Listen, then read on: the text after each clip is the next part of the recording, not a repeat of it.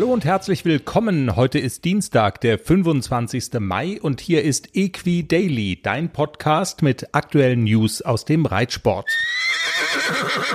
Die Top-Springreiter waren übers Pfingstwochenende in der spanischen Hauptstadt Madrid im Einsatz. Und zumindest in der Global Champions Tour waren die deutschen Reiter nicht auf den vorderen Plätzen dabei.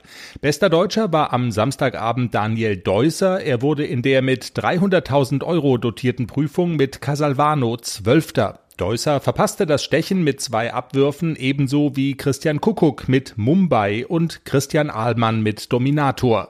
Der Sieg ging an den Franzosen Olivier Robert mit seinem Pferd Vivaldi. Er kassierte für seinen Sieg 100.000 Euro. Zuvor hatten Christian Ahlmann und Max Kühner für die Shanghai Swans die Führung in der Gesamtwertung der Global Champions League erritten.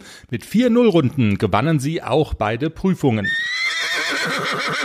In anderen Prüfungen von Madrid gab es weitere deutsche Erfolge. Vor allem Markus Ening dürfte zufrieden auf das Pfingstwochenende in der spanischen Hauptstadt zurückschauen.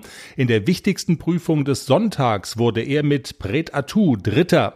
Zuvor wurde Philipp Weishaupt in einem Weltranglistenspringen über 1,45 Meter mit Golden Eye Sechster. Markus Ening belegte hier ebenfalls ohne Fehler mit Star Gold Platz 9.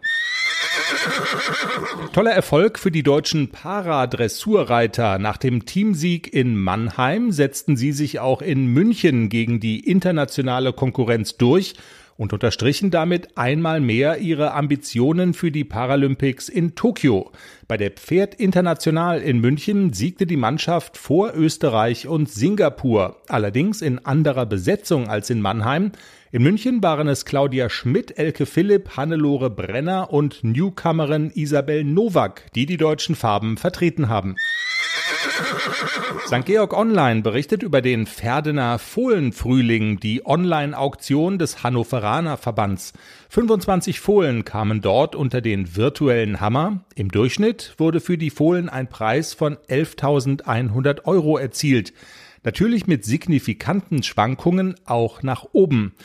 Am tiefsten in die Tasche griffen spanische Käufer für einen im April geborenen Sohn von Vitalis.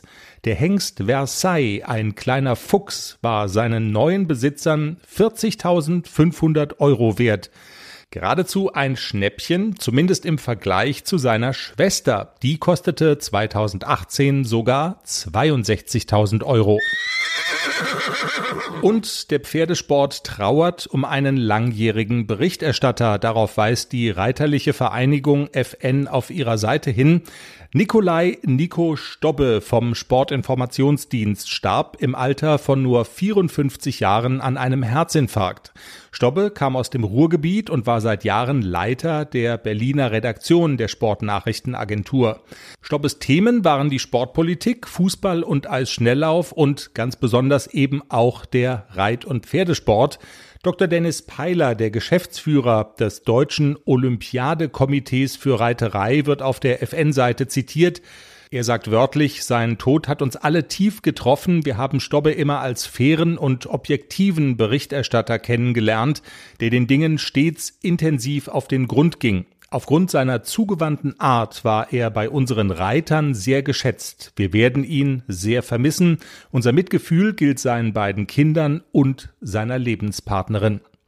Und das war Equi Daily für heute. Vielen Dank fürs Zuhören. Wenn dir der Podcast gefällt, dann gerne abonnieren auf der Podcast-Plattform deiner Wahl und wir hören uns spätestens Ende der Woche wieder mit weiteren News aus dem Reitsport.